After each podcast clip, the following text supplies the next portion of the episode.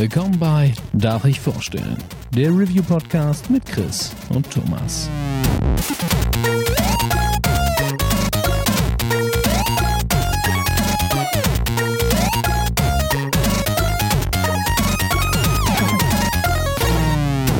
Darf ich vorstellen? Hallo und herzlich willkommen zur neuen Folge von Darf ich vorstellen? Mein Name ist Thomas und wie immer bin ich auch heute nicht allein, denn der liebe Chris ist an meiner Seite. Einen wunderschönen guten Abend. Und heute zusätzliche Verstärkung, auch der Dennis ist mit dabei. Hallo zusammen. Schön, dass wir die Zeit gefunden haben. Äh, heute reden wir über einen kleinen, feinen Strategietitel, der sich momentan noch im Early Access befindet, nämlich über das Spiel Endzone, A World Apart. Und äh, ich würde sagen, Dennis, magst du einmal kurz ausführen, worum es in dem Titel genau geht? Ja, sehr gerne. Also, äh, Endzone ist ein Survival-Aufbau-Strategiespiel von den deutschen Gently Match Studios. Und äh, ja, es ist ja quasi schon eine deutsche Tradition, solche Aufbauspiele äh, auf den Markt zu werfen. Stellt euch Anno vor, was halt äh, in einer Postapokalypse spielt. Äh, es ist ein Atomkrieg losgebrochen, man weiß nicht genau was. Im Intro wird nur kurz gesagt, 100 Jahre ohne Sonne, die Welt ist ein bisschen atomverseucht und Mutter Erde ist jetzt bösartig. So, und in dieser Welt finden wir uns äh, mit unseren anfangs zehn Siedlern wieder und müssen halt überleben im Wesentlichen. Und äh, dazu brauchen wir alles, äh, was man zum Überleben eben, was nötig ist. Nahrung, ähm, Kleidung müssen wir den Siedlern geben, wir müssen Aufgaben verteilen und es ist alles dabei auch sehr, sehr schwer. Und äh, ja. Schwer trifft's ganz gut. Das Spiel ist nicht einfach und ähm, das ist auch tatsächlich eine Sache, die, die für mich recht interessant geworden ist. Es ist ja nicht das erste Strategiespiel, das jetzt in diese Kerbe schlägt, dass es äh, dir so gut wie jeden Stein in, in den Weg legt oder Stock zwischen die Beine wirft beim, beim Versuch, deine, deine Männer oder dein Dorf äh, zu retten. Ähm, ist das das erste Mal, dass ihr mit dem, sage ich jetzt mal, schweren Strategiegenre Kontakt habt oder hattet ihr da schon mal das Vergnügen? Äh, ich auf jeden Fall mindestens mit Frostpunk. Da hat auch eine falsche Entscheidung schon mehr oder weniger dafür gesorgt, dass äh, die ganze Stadt vor die Hunde gefahren wird. Äh, deswegen ähm, auf jeden Fall schon ein paar Berührungspunkte. Äh, sonst überlege ich gerade, ähm, es gibt noch ein Spiel, das so ein bisschen mehr im RTS-Sektor ist. Äh, wie hieß das Spiel denn nochmal? Ähm, They Were Billions? Ach ja, ja, das habe ich auch gespielt. Genau, ja. Genau, ist auch halt Aufbaustrategie, hat aber äh, dann natürlich einen höheren Fokus auf äh, eben richtige Lager bauen und äh, eine Verteidigung gegen dann eben die äh, Zombie-Horden, die auf einen einpreschen. Also eine ganz andere Kerbe, aber auch ein sehr schweres Spiel tatsächlich. Das stimmt, das war auch schwer. Banished hat aber keiner von euch gespielt, oder? Tatsächlich nicht, nee. Nee, Banished nicht, aber ja. Ich hatte schon immer so ein Interesse an diesen schwierigen Aufbauspielen. Also auch Frostpunk hat mich schon angesprochen, aber ich habe mir nicht die Zeit genommen, weil ich wusste ja, was auf mich zukommt. Äh, man muss sehr viel lernen am Anfang, man muss sehr viel Tode hinnehmen und äh, sich dann so langsam dem äh, besseren Spielprinzip annähern. Und deswegen war ich immer so ein bisschen abgeschreckt davon, habe aber auch They Were Billions gespielt und das ist schon, also da haben wir den wesentlichen Unterschied zu Enzo. Und zwar, du kämpfst nicht gegen Zombies oder du kämpfst eigentlich gegen nichts, außer gegen die Natur, gegen die Umwelt, gegen ähm, ja, Umweltkatastrophen. Also es ist halt ein sehr realistisches Szenario, wo du einfach, wo es ums nackte Überleben geht, ohne irgendwelche äh, Zombies oder sonst irgendwas. Ja, das stimmt. Ähm, es ist ja hier so, dass, äh, ich, also wenn man die, wenn man mal in die Story eintaucht, da, dann ist es ja so, dass Terroristen rund um die Welt Kraftwerke in die Luft gejagt haben und mhm. damit quasi die Menschheit gezwungen hat. Äh, also die Menschheit ist in Chaos, also die Welt ist in Chaos versunken so, ich glaube, es war 2021 rum und nur eine kleine Zahl Menschen haben es geschafft, in diese sogenannten Endzones zu flüchten, was ja diese unterirdischen Anlagen sind, die das Überleben gesichert hat. Und du kommst halt 150 Jahre später wieder raus. Und das ist jetzt der Moment, wo wir quasi in dieses Spiel einsteigen. Und ich muss sagen, ey, dieses Fallout-eske Szenario wird für mich einfach nicht alt. Ich, ich also es, es, spricht mich einfach direkt wieder an. Es macht mir direkt Bock, so einfach wie, wie Dennis schon sagt, so du hast hier nicht diese Zombie-Bedrohung, an der man sich vielleicht schon satt gesehen hat oder sowas. Es ist halt eher du gegen die Welt. So, du hast Dürre, die du aushalten musst. Du hast ähm, sauren Regen und du hast Sandstürme und diese ganzen Katastrophen, die, die über dich reinbrechen. Aber das sind halt auch keine, weißt du, da, da bringt es dir nichts, wenn du irgendwie eine Wand baust und dahinter einen Schussturm setzt, so einen Geschützturm und dann sagst du, okay, diese Wand wird nicht fallen. So, ich meine, die, die trocknen deinen scheiß See aus und solche Sachen. Also das ist einfach äh, eine eine übergreifende Macht, die man so nicht so richtig gut bekämpfen kann. Man kann einfach nur gucken, dass man so lange überlebt, wie es irgendwie geht. Ey, das ist tatsächlich aber sehr beeindruckend. Ähm, wir haben das Spiel ja auch ein paar Abende gestreamt und äh, da hat dann auch ein toller Austausch stattgefunden. Und das ist dann auch wirklich für mich eins der Spiele geworden, wo ich dann angefangen habe, mir Notizen zu machen. Nicht? Also wirklich, ja. okay, wenn ich die Schwellenzahl von x Siedlern erreiche, dann sollte ich das und das bauen. Wenn ich die Schwellenzahl von den und den Siedlern erreiche, dann könnte ich überlegen, das mit einzubauen. Nicht? Und ich hatte jetzt letztens, äh, ich bin immer noch toi toi toi in meinem Hauptspielstand äh, im ersten Try. Also das ich ist bin das Krasse eigentlich, ne? Wir, also wir haben gedacht, wir spielen das, also wir haben es jetzt mehrfach gestreamt am Abend, weil ja. wie, Thomas schon sagte, die, die Community fand's geil. Es sind auch äh, Leute reingekommen, die dann sich mit uns ausgetauscht hatten, die wir vorher noch gar nicht kannten. Und dann, äh, da, man hat auf jeden Fall Bock auf dieses Spiel. Das macht auch richtig Spaß, aber dass du immer noch in deinem ersten Playthrough bist, ist erstaunlich. Also mich hat es mittlerweile schon zerlegt, muss ich ehrlich zugeben. bei meiner ersten Runde. Ich weiß nicht, wie es bei Dennis steht. Ja, ich hab, äh, bin jetzt mittlerweile in Runde 4 und diesmal, äh, diesmal wird's was. Da bin ich ganz sicher. Da habe ich ein gutes Gefühl. Also wie gesagt, ich habe mir schon ganz viele Ideen eben für den zweiten Ansatz gemacht und äh, meine Siedlung ist gewachsen, gewachsen äh, und halt auch wirklich immer sinnvoll größer geworden. Ähm, ich konnte fast die ganze Zeit äh, eine ausreichende Menge an Nahrung produzieren, konnte eine ausreichende Menge an Wasser ablegen und das hat mich halt immer so von Saison zu Saison, also Jahr zu Jahr äh, über Wasser gehalten. Und dann kam aber ein verheerender Moment und äh, da hatte ich jetzt gerade aufgehört zu spielen. Äh, ich hatte quasi plötzlich 80 Prozent meiner Siedlung sind krank geworden. Mhm. Und da ist das Spiel halt so angezogen, dass ich plötzlich ganz wichtige Entscheidungen treffen musste und auch noch nicht hundertprozentig sicher bin, ob die Entscheidungen ausgereicht haben, um ja jetzt noch die Kurve zu kriegen. Nur um das mal aufzuführen. Ihr fangt quasi ganz klein an. Ihr habt so einen äh, geilen äh, Wohnwagen, der bietet, äh, bildet quasi die, äh, den Mittelpunkt eurer Siedlung. Und ihr habt äh, zehn Siedler und fünf Kinder. Das ist die Basis, mit der ihr anfangt dann müsst ihr euch erstmal darum kümmern, dass Ressourcen gesammelt werden. Also ihr müsst Schrott sammeln, ihr müsst Wasser rankarren, ihr müsst ähm, Holz abbauen und dann fangt ihr nach und nach an, äh, Gebäude zu errichten. Das heißt, ihr baut erstmal ein Schrottlager, ihr baut für eure äh, Siedler Hütten, damit die halt äh, nicht krank werden und einen Unterschlupf haben. Und da gibt's halt auch starke Reglementierungen. In jede Hütte passen maximal zwei Erwachsene und drei Kinder. Das heißt, jedes Mal, wenn aus Kindern Erwachsene werden, müsst ihr neue Hütten dazu bauen. Und so wächst die Siedlung halt immer weiter. Und ja, das ist tatsächlich eine richtig spannende Aufgabe, das so weiterzubauen, dass die Siedlung funktioniert. Denn jetzt kommt der richtig spannende Plot, den ich so tatsächlich noch in keinem anderen Spiel hatte. Normalerweise suchen sich die Siedler ja immer irgendwie selbst eine Art von Beschäftigung oder man baut ein Gebäude und zu dem Gebäude gehören dann x Männlein, Weiblein, die einer Aufgabe nachgehen. Und eure Siedler sind halt in Endzone komplett flexibel einsetzbar. Wenn ihr sie aber länger in einer Aufgabe lasst, werden sie besser da drin. Das heißt, ihr könnt jemanden als Fischer einsetzen äh, und der sorgt dafür, dass regelmäßig Nahrung als Fisch in eure Siedlung kommt. Wenn dann aber zum Beispiel die Dürre kommt, von der Chris gerade gesprochen hat, ist der See ausgetrocknet, dann kann man die in der Zeit in einer anderen Ressource einsetzen, wo die dann eben für die Gemeinschaft wichtiger sind. Und das immer im Auge zu behalten, wo gerade vielleicht äh, ja die Ressource Mensch verschwendet wird und wo die gerade benötigt wird, finde ich unfassbar spannend.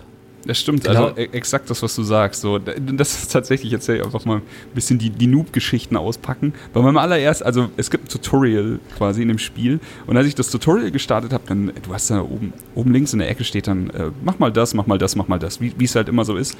Und äh, bis ich geschnallt habe, dass ich den Leuten das so direkt zuweisen muss, was sie tun müssen, da sind halt auch schon locker fünf Minuten vergangen. ich einfach völlig, weil ich bin, ich bin immer, ich komme aus dem, also ich komme von StarCraft und sowas so. Du baust für, je, für jedes, für jede Task baust du eine Einheit so. Da ist ein Fels, den willst du kaputt schießen, damit du dann da äh, ein Haupthaus hinsetzen kannst. Okay, ich schicke einen Space Marine hin. Da ist, da sind die Mineralien, die weggetragen werden müssen. Okay, ich baue einen WWF, der trägt dann die Mineralien. So, ich brauche quasi, äh, keine Ahnung, ich, ich baue halt quasi genau das, was ich brauche. Hier ist es aber so, dass du dich um die Zuteilung kümmern musst und das macht das Ganze herrlich komplex wenn, wenn man hier später einfach dann wirklich mehr als zehn Leute hat, die man befehligen kann und wenn dann halt eben irgendwie eine Katastrophe über einen reinbricht oder so, dann noch im Überblick zu behalten, dass es jetzt vielleicht smarter wäre, die Leute da wegzuschicken und zu dem anderen Task hinzuschicken und so und das dann eventuell auch schon präventiv in Angriff nimmt, das ist schon alles herrlich. Du musst die ganze Zeit ausbalancieren, was man zum Beispiel auch erstmal rausfinden muss, was natürlich logisch ist, aber trotzdem äh, im Spielkontext vielleicht nicht jedem einleuchtet, ist, dass du Bauern haben kannst, die ein Feld anlegen, die Apfelbäume pflanzen und sowas. Und das braucht natürlich, um's, um zu wachsen. So. Und währenddessen kannst du die Bauern dann beispielsweise abziehen, sodass die am Brunnen arbeiten oder, oder äh, als Fischer dann tätig sind.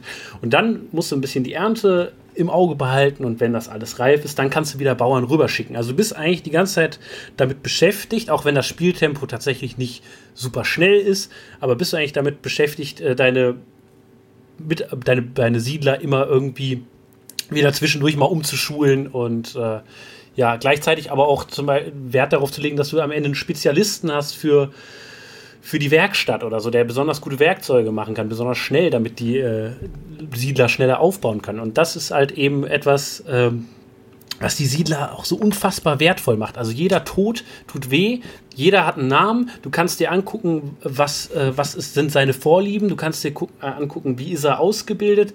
Und äh, du hoffst natürlich, das Spiel verläuft die ganze Zeit in Saisons ab. Also eine Saison besteht aus einem Tag und einer Nacht und dann kommt die nächste Saison. Und du hoffst natürlich, dass die sich fleißig vermehren. In der Nacht passiert das wohl meistens. Und äh, damit du halt mehr Leute zuweisen kannst, weil am Anfang hast du, wie gesagt, zehn Siedler. So, dann baust du ein Holzfällerlager, eine Fischerhütte, legst vielleicht noch ein Feld an. Ähm, so, dann wird es schon knapp. Du brauchst ja auch Baumeister, die das Ganze aufbauen. Also, das ist schon was, wo man wirklich äh, gut nachdenken muss und strategisch wirklich handeln muss, äh, um, um da die Siedlung am Laufen zu halten. Ich glaube aber, ähm, dass das, was du jetzt ansprichst, eben die, die Vermehrung der, der Menschen bei uns in der Siedlung, ähm, das ist natürlich fein. Am Anfang denkst du dir so, oh, nur zehn, ja okay, dann, äh, keine Ahnung, hast du fünf Tasks, haust in jede Task zwei Leute rein und fertig, aber ähm, bei Thomas seinem Playthrough, den wir halt im Stream gespielt haben zusammen, da war es halt so, der hat eine Hütte gebaut und schon hat, hatte irgendein Pärchen drei Kinder gezeugt. Also das ist halt einfach instant gegangen. Der ist teilweise aus der Dürre mit mehr Leuten rausgegangen als rein. Ja, das war tatsächlich wild. Also Weil die, weil es sind zwar ein paar Leute gestorben, aber der äh, Nachwuchs wurde konstant äh, in die Welt gesetzt. Genau, aber ich glaube eben, also so klar, das ist bis, bis zu dem Zeitpunkt jetzt war es eigentlich immer ganz gut, weil Thomas immer genügend Leute hatte. Aber ich schätze, auch wenn du dann in die späteren äh, Verläufe von dem Spiel kommst, es wird wahrscheinlich immer schwieriger, diese, diese Waage gerade zu halten zwischen, zwischen allen Bedürfnissen, die du in deinem Dorf hast oder in deiner Stadt dann. Weil je mehr du Leute, also je mehr Leute du hast, umso schwieriger wird es doch. Und dann ist es, ich schätze, dass das halt eben auch, darauf will ich hinaus, auch ein Zünglein an der Waage ist, dass du guckst, dass du immer genug Leute hast, aber dass du nicht eine Überpopulation hast. Da hatte ich äh, bis jetzt noch nicht das Problem, das Thomas hat, in Anführungszeichen, äh, weil bei mir, sie, sie wollen sich partout nicht so vermehren wie bei Thomas. Ich habe alles versucht. Du hast äh, quasi Panda-Bären bei dir. So, ich hab- die weigern sich einfach. ich habe die Häuser mit, mit, mit Mehrblick gebaut, irgendwie alles schön angeordnet, nicht so Du hast eng Tom beieinander deine Insel gebaut. geholt und gesagt, er soll ihnen Sternis geben, aber die wollten Ja, ich habe hab, hab, äh, gesagt, heute, Leute, müsst ihr mal nicht arbeiten, heute bleibt da mal alle zu Hause. Es hat bislang noch nicht funktioniert. Ich finde es aber tatsächlich auch äh, sehr spannend. Man hat ja auch World-Changing-Effekte, nicht? Äh, Beispiel, der See trocknet aus, wenn eine Dürre ist. Mhm. Oder man hat später die Möglichkeit, äh, die Bewohner zu schützen, wenn zum Beispiel man eine Wetterstation gebaut hat.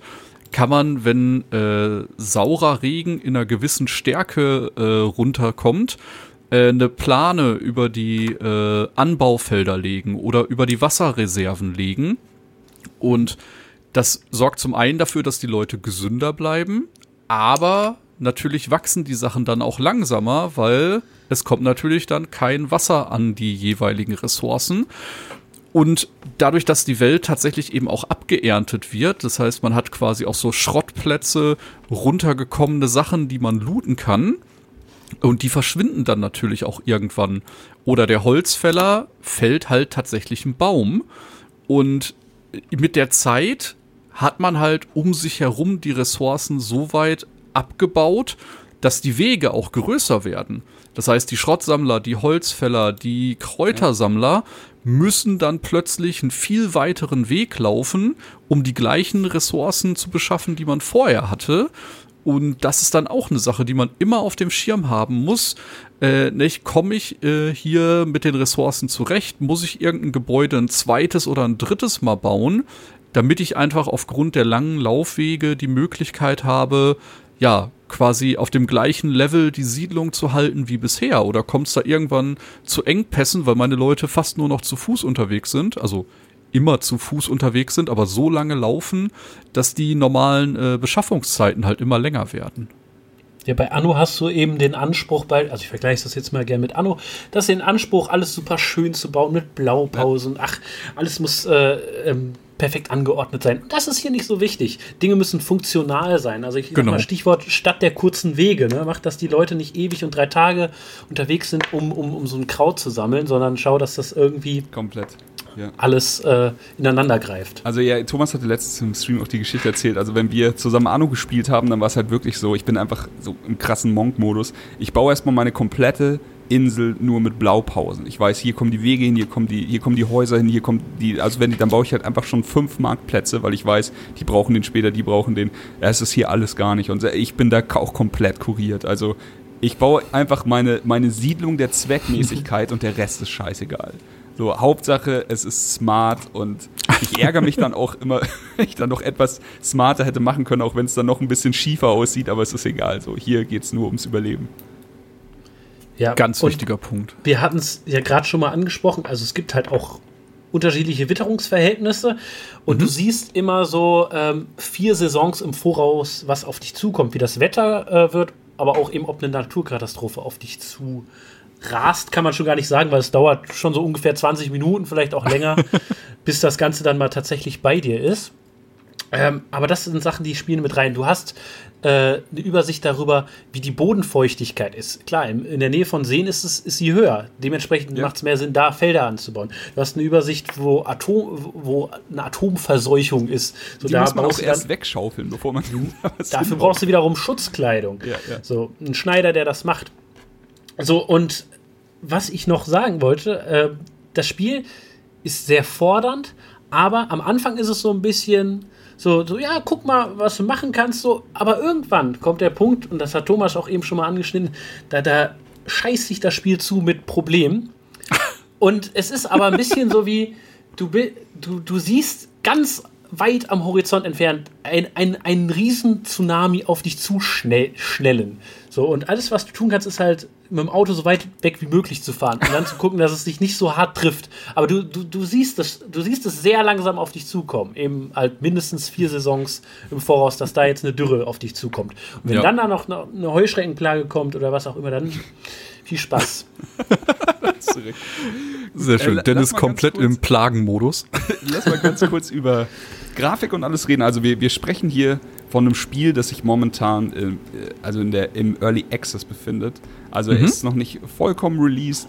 Ähm, die Entwickler sind super fleißig, was ich gesehen habe. Also ich schaue jetzt immer mal wieder bei Steam rein und ich glaube, in den letzten paar Tagen kamen mehrere große Patches und dann heißt es halt immer, ja, wir wissen, wir, wir hatten gerade einen großen Patch, aber äh, wir, wir haben hier noch eine Sache, die, die kann nicht warten, die, die wollen wir aus dem Weg räumen. Äh, ich liebe das. Also wenn du, mhm. wenn du einen Early Access Titel spielst, dann ist es ja im Endeffekt ein bisschen wie wie eine, wie eine Beta. So, ich meine, der Kunde und der, der Publisher, die gehen ja da damit irgendwie so ein, so Deal ein, dass der Kunde kann schon mal das Spiel anspielen, auf das er sich vielleicht schon, schon freut und keinen Bock hat, auf den richtigen Release zu warten. Dafür kann er aber eben, also, oder er ist ja eigentlich in der jetzt unbezahlten Verpflichtung, auch Feedback zu geben und zu sagen, hier, mhm. pass auf mal, das Balancing ist noch nicht richtig. Oder hier, hier haben wir einen Bug oder sowas. Also hier, ähm, diese ganzen Sachen, die du eigentlich eben in der Alpha hast. Und deswegen ist äh, Early Access manchmal halt wirklich geil, wenn, wenn der Entwickler sich dem dann eben annimmt. Und so ist es hier halt echt schön. Du hast eine Roadmap, also jetzt hier im April waren, glaube ich, Expeditionen oben drauf gestanden und äh, das haben sie dann vorgestellt. Du siehst auch schon, was sie für Mai geplant haben, Szenarien, äh, neue Wege, Partien zu gewinnen und alles Mögliche. Und ähm, ja, ich, ich glaube, wenn die, also wenn die Jungs wirklich am Ball bleiben, dann kann es wirklich toll werden. Grafisch muss ich sagen, es ist nicht das schönste Spiel, das ich je gesehen habe, aber welches äh, Realtime-Strategiespiel ist es schon? So, es ist aber schon wahnsinnig geil und das Wichtigste, es läuft rund. Und äh, also das ist eben die Sache. Bei mir ist es nicht abgestürzt. Ich, ich, hattest du einen Absturz, Thomas? Ich bin nicht sicher. Überhaupt nicht. Also nee, ich hatte also jetzt in knappen 20 Stunden Spielzeit keinerlei technische Probleme. Also ich muss sagen, ich habe jetzt ich habe Sekiro gestreamt, ist einmal abgestürzt. Wir haben letztens ähm, XCOM gestreamt, ist mhm. abgestürzt, mhm. mehrfach. Sogar zweimal. ja, und äh, dann, dann gehst du, also das sind halt richtige, schon lange, lange released oder eben gerade released Vollversionen und dann spielst du dir den Early Access-Titel und der läuft problemlos. Das ist was, was man auch mal positiv erwähnen kann. Auf jeden Fall. Und äh, wie du schon sagst, nicht, äh, man hat die Möglichkeit, auf Knopfdruck Feedback zu geben, äh, ist natürlich sehr erwünscht. Äh, das Ganze wirkt aber schon sehr gut durchdacht. Und äh, was zum Beispiel auch ein paar Mal gefallen ist im Stream, da hat jemand auch direkt geschrieben, äh, es hat für ihn so ein bisschen äh, Walking Dead Optik, weil es wirkt halt alles, was man baut an Gebäuden, ist wunderschön detailliert, aber es sieht halt auch wirklich aus, als ob man Schrott vom Boden aufgesammelt hat und irgendwie ja. zusammengenagelt hat. Nicht? Also es sieht alles sehr behilfsmäßig aus. Man ist weit davon entfernt, eine schöne Siedlung aufzubauen. Und das ist halt einfach, äh, ja, zusammengeklöppelt, um zu funktionieren. Äh, wir haben dann später festgestellt, es gibt natürlich auch Upgrades für Gebäude. Das heißt, aus der kleinen Hütte kann man später auch eine stabile Hütte machen. Und wenn dann eben zum Beispiel der schon mehrfach erwähnte Sandsturm kommt, dann hat man danach zwei Möglichkeiten. Entweder man ist nicht vorbereitet, dann kann es sein, dass 50, 60, 70 Prozent der Gebäude, die man hat, erstmal von den Baumeistern wieder komplett instand gesetzt werden müssen, was wieder Holz und wieder Schrott an äh, Ressourcen verbraucht. Oder man investiert halt schon vorher und hat dafür statt einer kleinen Hütte eventuell eine stabile Hütte und die kann so einen Sandsturm dann eventuell sogar unbeschadet überstehen. Ist aber tatsächlich sehr, sehr ressourcenintensiv. Da muss man wirklich schauen, äh, wie gut man das nach und nach auf seine Siedlung ausbauen kann ich fand es schon nett, die Mechanik, die du hast. Also ich meine, hier, wenn wir, wenn wir ganz am Anfang sind, Thomas hat schon angesprochen, du oder Dennis, wir hatten einen, einen Holzfäller und einen Fischer und so, also diese Standardsachen. Man kann auch so Recyclinghöfe bauen, da muss man dann aber mhm. eben auch wirklich einstellen, was dann daraus produziert wird. Also äh, das, wir haben dann bei, bei Thomas Spielstand vier Recyclinghöfe gehabt, um dann jede Ressource einmal zu produzieren. Hast du jetzt am Ende immer noch die vier oder hast du deutlich aufstocken müssen, damit da mehr, mehr bei rumkommt? Ich bin aktuell noch bei vier. Äh, ich würde aber für ein zukünftiges Playthrough äh, wahrscheinlich mindestens auf sechs bis acht hochgehen, weil ein paar Ressourcen halt doch sehr, sehr wichtig sind. Äh, am Anfang hat man zum Beispiel nur Halstücher als Schutz für seine äh, Siedler. Wenn man dann aber die Möglichkeit hat, eine Schneiderei zu bauen und weitere Ressourcen findet, dann kann man auch für jeden Siedler quasi einen Schutzanzug herstellen. Und der sorgt dann dafür, dass die Anzahl der Krankheiten geringer ist, dass die Verstrahlung geringer ist und hilft dann einfach dabei, die Siedlung besser am Laufen zu halten. Das gleiche, wenn man zum Beispiel äh, eine Werkstatt aufbaut, dann hat man da auch die Möglichkeit, quasi ähm, höherwertige Materialien zu bauen und damit können die Siedler dann Arbeiten schneller erledigen und damit auch äh, in kürzerer Zeit mehr Ressourcen wieder heranschaffen. Also da greift halt ein Zahnrad ins nächste Und das klappt in meinen Augen für einen Early Access Titel alles schon sehr, sehr rund. Also das wirkt sehr durchdacht, wie das aufeinander aufbaut. Ja, ich finde, es ist total rund. Also es gibt bis jetzt ja nur diesen einen Modus, dieses Endlosspiel. Aber da hatte ich überhaupt keine Probleme. Ich habe sogar einfach auch zwischenzeitlich vergessen, dass es Early Access ist. Was ich aber auch noch sagen möchte, ist, ähm, wenn du irgendwann diese ganzen Grundbedürfnisse mehr oder weniger gedeckt hast, was halt gar nicht so leicht ist. Ich sag mal, bei meinen Spielen war es jetzt nie so, dass Nahrung und äh, Wasser im Überfluss da war. Es war immer so ein bisschen so, ja, wir kommen schon durch. Ähm, mhm.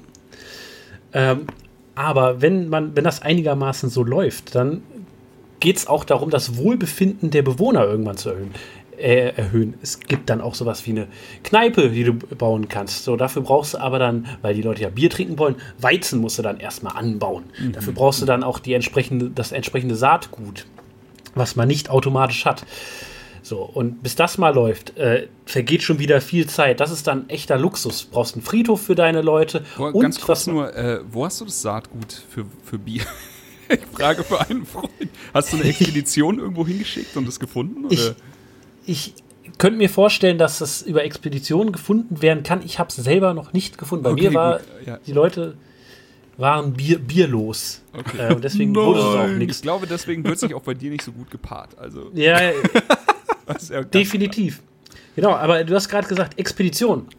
Es gibt Expeditionen so um dich rum. Die Karte ist recht groß, äh, zumindest wenn man nichts an den Grundeinstellungen ändert. Um dich rum sind auch hin und wieder mal äh, Ruinen, äh, Flugzeugwarks oder eine alte Tankstelle. So, und die kannst du erkunden. Allerdings musst du dafür äh, erstmal Leute ausbilden, die äh, das erforschen, die mal hingehen, gucken, was ist denn da? Und wenn die sagen, ach guck mal, da sind ein paar Materialien, im besten Falle, also Bier habe ich tatsächlich schon gefunden, nur das Saatgut nicht. Ähm, besten Falle gibt es da Weizen oder so in der Tanke, warum auch immer. Und dann kannst du noch mal einen Expeditionstrupp hinschicken. So, und das dauert auch erstmal. Die, die schleppen das dann zu dir ins, in, ins Lager und äh, dann kann so langsam äh, können so die höheren Bedürfnisse gestillt werden. Aber bis dahin dauert es echt. Man kann das Spiel vorspulen äh, in, weiß ich nicht, fünf, achtfacher Geschwindigkeit oder so, weil es nimmt sich, wie gesagt, Zeit. Aber äh, man kann es sich vielleicht schon denken, äh, dann ist schneller mal die, ähm, die Kacke am Dampfen, als einem Dieb ist. das, das Problem hatte ich auch, also bei, bei einem Playthrough dann einfach. Das Ding ist, es läuft halt manchmal wirklich gut. Also dafür, dass ja die, die ganze Welt gegen dich ist und eigentlich alles gegen dich ist. Und dieser Moment zwischen, es läuft gerade perfekt. Jeder, also je, alles ist abgedeckt, wir, wir produzieren, so, alle sind happy. Und Achtung, jetzt jetzt geht's gleich den Bach runter. Wenn, wenn ich spule, jedes Mal werde ich dafür bestraft und es geht viel zu schnell den Bach runter. Also ich habe dann gar nicht mehr die Chance, alles wieder auf normal zu stellen und dann, na, ist schon viel zu spät. Da habe ich schon viel zu spät reagiert. Also ähm, Thomas hat in seinem Playthrough nicht gespult und der Erfolg gibt ihm recht. Das ist alles, was ich sagen will. Ich glaube tatsächlich gerade am Anfang, wenn man sich erst noch schaut, wie die einzelnen Sachen sich auswirken, ist es von sehr großem Vorteil, wenn man das Spiel einfach langsam laufen lässt, weil man da halt viel schneller auf Bedürfnisse äh, reagieren kann. Ja. Was ich zum Beispiel beim nächsten Mal auch auf jeden Fall machen werde, ich werde mir einfach irgendwo in der Nähe des Dorfes, das muss noch nicht mal im Dorf selbst sein, nebeneinander mit einem Abstand von keine Ahnung, werde ich dann irgendwie messen, zehn Minuten, äh, einfach auch vier Anbaufelder bauen, damit ich tatsächlich quasi immer in einem gewissen Zyklus einmal was ab anbauen kann, eins im Wachstum ist, eins geerntet werden kann und so weiter und so fort, dass die Bauern quasi permanent ausgelastet sind. Mhm. Und ja, das sind dann halt so kleine Sachen, die man sich für das nächste Playthrough vornimmt. Ich genau wie aber dieses, ähm, du hast es vorhin schon angesprochen, du sitzt da, machst dir dann Notizen und ich habe ja. das bei manchen Spielen sehr wenig. Früher war es oft so, also als ich noch klein war, da hast du dir eigentlich zu jedem Schmarrn Notizen gemacht, aber da hattest du halt auch nicht den Zugriff auf das Internet und die ganze Welt. Ja, wir sind alt. Ähm, aber heute ist es halt schon so, dass du das nicht mehr bei jedem Spiel machst. So, du machst es bei selten, bei manchen Spielen, aber dann ähm, bei Anno habe ich es zum Beispiel auch hier, Dennis hatte den Vergleich ja vorhin. Du schreibst halt, eine Produktionsstätte braucht X äh, sagen wir jetzt mal, Farmen, die was, die was liefern, also die Materialien ran schaffen. Und da, da hast du dann halt immer ein X-Lager braucht äh, vier Y-Felder beispielsweise. Und hier ist es halt auch so. Und irgendwie ich liebe das, wenn mich ein Spiel dazu bringt, dann äh, einfach irgendwie so, so, so ein paar Zettel zu haben oder ein paar, paar Dateien, ein paar Textdateien zu haben, wo dann der ganze Spaß drin steht. Und ich liebe es auch später irgendwann wieder, so ein Jahr später, dann irgendwann meine, meine äh, Textdateien zu finden und so, was soll ich denn da rein? Ach krass, okay. Und ich, ich hüte die auch alle wie so ein Schatz. So. Ich habe die dann alle noch, egal wie alt die sind, so ich behalte die, denn das ist Wissen, das ich mir selber drauf geschafft habe. Wer allerdings nicht selber äh, alles rausfinden will und sowas, dem sei ans Herz gelegt. Es gibt, einen, es gibt jetzt einen Endzone Discord und äh, da ist eine sehr nette Community drauf und da wird auch geholfen und äh, mit Rat und Tat zur Seite gestanden. Ich werde den, äh, ich, ich, weiß jetzt nicht, wie man, wie ich eine URL, ja, ich schmeiß den einfach in den, in den Blogpost zu unserem Podcast, also wenn ihr auf der Suche seid nach, nach Hilfe in dieser erbarmungslosen Welt, dann findet ihr da den Link. Ja, auf jeden Fall. Da gibt es sicherlich die Pro-Tipps von Leuten, die schon über 50 Saisons unterwegs sind. Ähm, ja. Was ich dem Spiel aber auch zugute halten möchte, ist, ähm, es, ich wusste ja vorher, okay, schwieriges Aufbau, Survival-Spiel, gucken wir mal. Aber ich war dann doch überrascht, wie ähm, gut zum Beispiel die Tooltips mir erklären, was das jetzt bringt, wenn ich das, den Brunnen baue oder beispielsweise. Also da steht sogar drin, wenn du zwei Brunnen direkt nebeneinander baust, dann äh, arbeiten beide nur noch mit 80-prozentiger Effizienz, weil sie sich gegenseitig mhm. das Wasser wegnehmen. Logisch, aber also man kann sehr viel schon rausfinden, indem man sich das gut durchliest. Und äh, ja, das finde ich halt total gut. Also man ist, ich war zu keiner Zeit jetzt irgendwie überfordert in dem Sinne, dass ich einfach nicht wusste, was soll ich jetzt machen, wie kann ich dies und jenes ja. Bedürfnis stillen, sondern ich wusste immer, äh, das Ziel hatte ich vor Augen. Der Weg dahin war halt nur nicht so einfach. ja. so. Der Moment, an dem ich jetzt gerade festhänge, ist halt auch ein sehr spannender. Ich bin eine sehr lange Zeit, nicht? also ich sag jetzt mal äh, ungefähr 17, 18 Stunden müsste mein Spielstand jetzt groß sein, äh, bin ich komplett ohne Strom in meiner Siedlung ausgekommen. Dann kam aber eben plötzlich der Moment, wo 80 Prozent meiner Bewohner krank geworden sind und da muss man dann ganz schnell handeln. Nicht? Plötzlich braucht man eben ein Sanitätshaus. Ein Sanitätshaus ist auf Strom angewiesen. Das heißt, man muss dann erstmal eine Solarstelle äh, bauen, die sehr viele Ressourcen benötigt, damit man Strom produzieren kann. Wenn dann natürlich schlechtes Wetter ist, kann man keinen Strom herstellen. Das heißt, man muss zusätzlich auch noch einen Energiespeicher bauen, damit eben über einen gewissen Zeitraum äh, das Ganze weiter genutzt werden kann. Und wenn dann beides blank ist, dann kann das Sanitätshaus auch schlicht und einfach nicht genutzt werden. Und dann äh, muss man wieder gucken, wie man ohne die Ressource Strom weiter vorankommt. Und das äh, kann dann schon mal ein bisschen äh, schwierig werden. Ja, aber das ist genau das, äh, worüber wir vorhin gesprochen haben. So, das wäre genau das, was du dir oben dick unterstrichen auf den Zettel schreibst, bis zu, also bis, bis zu dem Punkt. So, wenn ich also die Grundbedürfnisse gestillt habe, irgendwann äh, geh in Richtung Strom. Das ist später sehr wichtig und wenn du das nicht hast, dann bricht dir das die Beine. Und genau. äh, das ist dieses typische, du weißt auf einmal, du brauchst E, aber dass du, um, um von A zu E zu kommen, eben die anderen Buchstaben noch gehen musst. das ist halt dann das, was, was so lange dauert und was so weh tut und was man eigentlich, was man halt garantiert dann beim zweiten Playthrough macht.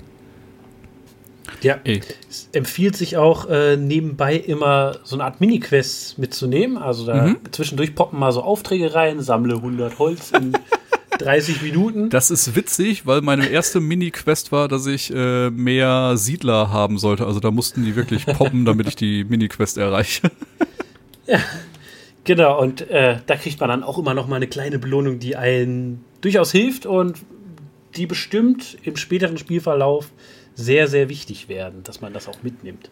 Also ich möchte nicht lügen, äh, die Mini-Quest-Belohnungen sind richtig, richtig krass. Ich glaube, äh, ich hatte eine, da habe ich 500 Ressourcen Wasser und 500 Ressourcen Lebensmittel für bekommen. Und das war ein Riesenpuffer für die nächste Dürre, die dann kam.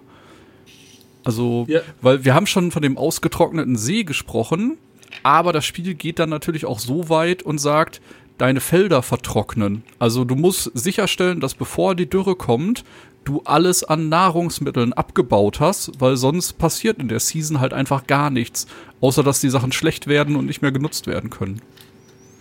Und das ist halt wirklich gar nicht so einfach zu managen bei so Apfelbäumen, die gern mal fünf, sechs Saisons wachsen. Und dann ja. bei meinem ersten. Wobei, äh, da muss man der Fairness halber sagen, man kann den Ernteprozess jederzeit abbrechen Äh, das heißt, du hast jederzeit die Möglichkeit zu sagen, okay, das Feld hat jetzt erst 30% von seinen möglichen 100% Ressourcen generiert, aber ich lasse es jetzt schon abernten, weil danach komme ich vielleicht auf 0% wegen Trockenheit oder oder oder. Ja, das geht, glaube ich, bei so ähm, Feldfrüchten, aber ist, glaube ich, nicht bei Apfelbäumen, weil die müssen ja auch erstmal wachsen. Und wenn die noch nicht ausgewachsen sind, wenn die Dürre kommt, dann wird es schwierig. Gute Frage. Ich könnte mir beides vorstellen. Wahrscheinlich Ja. hast du recht. Oder ich hatte einfach nur Glück, dass der, äh, dass die Bäume recht weit waren, als ich die dann äh, abgeerntet habe. Ich glaube, du hattest ein paar Mal Glück, aber das ist auch irgendwie. Weißt du, wenn man ein paar Mal Glück hat, redet man meistens von Skill. Aber Das, das ist Videospiellogik, da hast du natürlich recht. Aber es ist irgendwie auch schön, dass unser, unser, äh, unser Twitch-Playthrough so lange angehalten hat. Also, er ist ja immer noch nicht beendet. So. ich wollte gerade sagen, Die- es die, sieht gerade äh, aus, als ob alles komplett downhill geht, aber wir werden demnächst weitermachen. Ich glaube nicht, also ich glaube, es ist nicht mehr so schlimm, weil die letzten zehn Minuten von unserer letzten Sitzung war es wirklich so, dass wir alle so schon, schon unseren Frieden mit der, mit der Siedlung gemacht haben. Aber ich glaube, da, ey, ich, ich gebe die Hoffnung nicht auf. Ich sag, da kommst du immer noch mal mit dem blauen Auge raus. Du, du hast Mal genug, schauen. genug Siedlerfleisch. um- um das Ja, das ist halt wirklich krass, ne? Ich habe äh, über 100 Siedler schon sehr, sehr lange. Eine Dürre hat mir wirklich zu schaffen gemacht. Äh, da sind halt bestimmt 20, 30 Siedler gestorben. Aber wie gesagt, ich bin halt trotzdem auf Long Run noch mit einem Plus rausgekommen. Ähm, ja, also wie gesagt, die sind sehr, sehr fortpflanzungswillig bei mir und äh, wenn das alles random generated ist, vielleicht habe ich dann äh, beim nächsten Run auch so äh, Leute wie Dennis, also nicht Leute wie Dennis, sondern Siedler wie Dennis, wo dann äh, das ganz, ganz mühsam ist, äh, neue Aufgaben äh, zu verteilen, weil schlicht und einfach nicht genug äh, ja, Arbeiter da sind. So, und wie läuft sonst so in deinem Leben, Dennis? Ach, weißt du. Das ist eine andere Geschichte. Nee. Ähm, eine Sache, die ich unbedingt noch ansprechen möchte, also sollten wir wahrscheinlich sowieso erwähnen, die äh, Early Access ähm, Endzone kann man kaufen für um die 20 24 Euro kostet es, glaube ich, bei Steam. Kann man sich da schießen. Ähm, wer noch ein bisschen weitergehen will, kann die Save the World Edition kaufen. Jetzt hat man 10 Euro mehr, kriegt noch den Soundtrack obendrauf digital, aber man rettet dabei den Planeten und ich finde es einfach, äh, ich finde es witzig. Ich finde es ein smarter Move hier. Ähm, die Jungs sind halt zusammen mit One Tree Planet, das ist so eine äh, Non-Profit-Wohltätigkeitsorganisation, zusammengetreten und haben, haben so eine Charity-Aktion gestartet, bei der jede, also von den Save the, Save the World Editionen, halt einfach einen Baum pflanzt. So. Ist nicht das erste Mal, dass das in der Videospielbranche passiert ist, glaube ich, wurde mir erzählt, aber es ist einfach was Gutes. So. Ich meine, Ich muss sagen, Dennis hat es im Stream schon angesprochen. Äh, mir fällt auf jeden Fall auch die äh, Bethesda-Aktion ein, Ja. Wo man, äh, wie war das, 0,66 Hektar gerettet hat pro gespendeten irgendwas. 0,666. Genau. Mhm. Ja, Mittig Ja. gut, wenn sowas äh, mit in Einklang gebracht wird und total klasse. es passt halt auch super zum Szenario. Deswegen, wer die paar Euro entbehren kann, sorgt dafür, dass ein bisschen Gutes mit dem Videospiel gemacht wird. Äh, Finde ich auf jeden Fall eine sehr coole Aktion. Ne? Und ich finde den Soundtrack tatsächlich auch sehr schön. Also, was ich davon gehört habe, ist äh, sehr, sehr entspannt. Also, so, also perfekt für ein Aufbauspiel einfach. Stimmig. Ja, Ja. Ich gut. werde euch jetzt was sagen. Das ist vielleicht Mini-Inception. Aber wenn ihr das nächste Mal im Startbildschirm seid, also wo ihr quasi auswählen könnt, Spielladen, fortsetzen, äh, Tutorial wählen, hast du nicht gesehen, schließt einfach mal die Augen und lasst mal so 30 Sekunden vergehen. Ich hatte da, wahrscheinlich tue ich den jetzt vollkommen unrecht, minimale Apex-Vibes vom Grundtheme her. Dachte ich mir so, irgendwie kommt mir das bekannt vor. Äh, ist aber auch nicht, ne, ich lieb halt auch den Apex-Soundtrack, deswegen, das ist nichts Schlechtes. Aber äh, ich dachte, ich fühlte mich ein wenig daran erinnert. Aber der Soundtrack ist tatsächlich äh, auch sehr, sehr schön. Okay, wird gemacht. Okay. Gut. Dann würde ich sagen, äh, packen wir es an der Stelle. Äh, tolles Spiel. Also, wie gesagt, von uns gibt's äh, drei Daumen nach oben. Wir hatten alle eine gute Zeit damit. Äh, ob ihr in Anführungsstrichen jetzt schon bereit seid, in Early Access Titel zu investieren oder euch lieber die Roadmap anschaut und dann vielleicht auf den Full Release wartet, macht euch einfach mal einen Überblick darüber, äh, ob das euer Genre ist, ob das Setting euch anspricht. Aber ich kann tatsächlich nur sagen, im Gegensatz zu anderen äh, Early Access Spielen, die ich auch schon gesehen habe, äh, wirkt das Stand jetzt halt einfach alles schon sehr, sehr rund, spielerisch ausgereift. Und ich bin ja eh ein Sucker für Strategiespiele. Ich muss tatsächlich sagen, für mich ist gerade einfach so so coole Releases, ne? Ja, Wir haben jetzt äh, passt gerade alles, ne? Endzone Early Access, mega Spaß mit. Gears Tactics ist ein Knaller.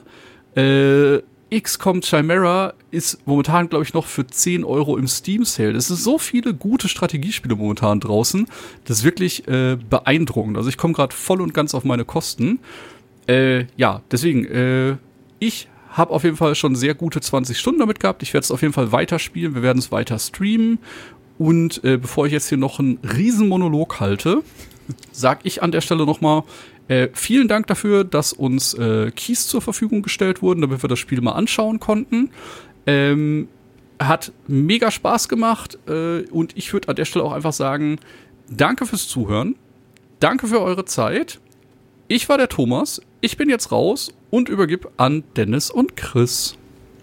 Letztes Mal ist mir Dennis hier komplett ins Wort gesprungen. Also ich hab's vergessen, ja. Okay. Ähm, ja, ich muss sagen, ich hatte eine wahnsinnig gute Zeit mit dem Spiel und jetzt hier ehrlich, Confession Time, ich hatte ein bisschen Schiss, äh, als mir das Spiel quasi nahegelegt wurde, denn äh, die, die Leute haben, haben gesagt, das ist hart, das ist wirklich hart, aber äh, das geht ja schon, du liebst ja, äh, du, also du liebst ja Herausforderungen in Videospielen, das tue ich bei Plattformern und bei so Action-RPG, wie auch immer man, bei Souls-like-Spielen, äh, bin ich auf jeden Fall mit allen Wassern gewaschen. Hier im Strategiebereich noch nicht so. Und ich hatte mir dann ein bisschen was von der, also vor Early Access war die Beta. Und da hatte ich mir ein bisschen was durchgelesen. Und das war schon heftig. Also da, da habe ich äh, schon den ein, die ein oder anderen Unkenrufe in Richtung unfair und das ist noch nicht fein gebalanced und sowas gelesen. Und deswegen bin ich da mit einer äh, gewissen Vorsicht oder Furcht rangegangen. Aber ich muss sagen, ich finde es mittlerweile also klar, wie gesagt, das Early Access, da wird andauernd an irgendwelchen Schrauben gedreht. Die Version, die wir jetzt gerade gespielt haben, fand ich fair. Und das ist wichtig. Das ist für ein Videospiel wichtig, dass du nicht das Gefühl hast, also ey, man kann im Videospiel sterben, man kann im Videospiel draufgehen. Man lernt immer aus seinen Fehlern. Aber ähm, wenn es nicht fair ist, tue ich mich damit schwer. Und wenn es mhm. fair ist, kann ich sagen, ey, passt schon. Klopf den Staub ab und dann gehe ich wieder ran. Und hier muss ich sagen, ob es jetzt der erste, der zweite, der dritte Playthrough war, ich hatte nie das Gefühl, dass es zu einfach ist, aber ich hatte auch nie das Gefühl, dass es mich unfair behandelt und äh, das hat mir sehr viel Spaß gemacht. Wahrscheinlich, das, das war für mich, glaube ich, das Schönste mit der Tatsache, dass es eben so verdammt rund läuft für, ein, für einen Early Access-Titel. Ähm, ob ihr Bock auf schwere Strategiespiele habt, müsst ihr selber entscheiden. Wenn ja, dann ist das auf jeden Fall keine schlechte Partie, um äh, 24 Euro zu investieren. Ähm, ich denke, ihr kommt auf eure Kosten, ihr habt Spaß damit. Aber wie Thomas schon sagt, es sind gerade einfach äh, goldene Zeiten für, für Strategiespaß. Und äh, ich war der Chris und ich übergebe jetzt an Dennis für die letzten Worte.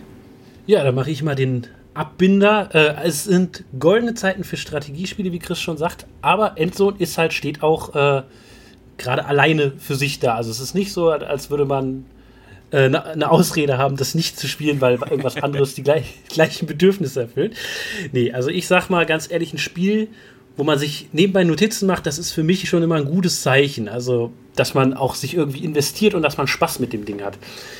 Ich möchte aber auch nochmal dieses komische Verhältnis oder dieses sehr gute Verhältnis aus Anspruch und Entspannung, äh, was das Spiel auf mich hat, ähm, ansprechen. Und zwar ist es ein bisschen so, wenn du ein Feierabendzocker bist, der aber trotzdem noch sich nicht nur berieseln lassen will, sondern auch irgendwas mit Anspruch spielen will, dann ist das perfekt, weil Enzo nimmt dich jetzt nicht komplett aus dem Sessel und überfordert dich äh, von der ersten Sekunde krass, aber es lässt dich in so eine Art äh, meditative Konzentration verfallen, weil du bist wirklich fokussiert, fokussiert, zum, spätestens nach dem zweiten, dritten Playthrough, wo du ungefähr weißt, was du machen willst und versuchst halt wirklich so gut es geht, die Siedlung zusammenzuhalten.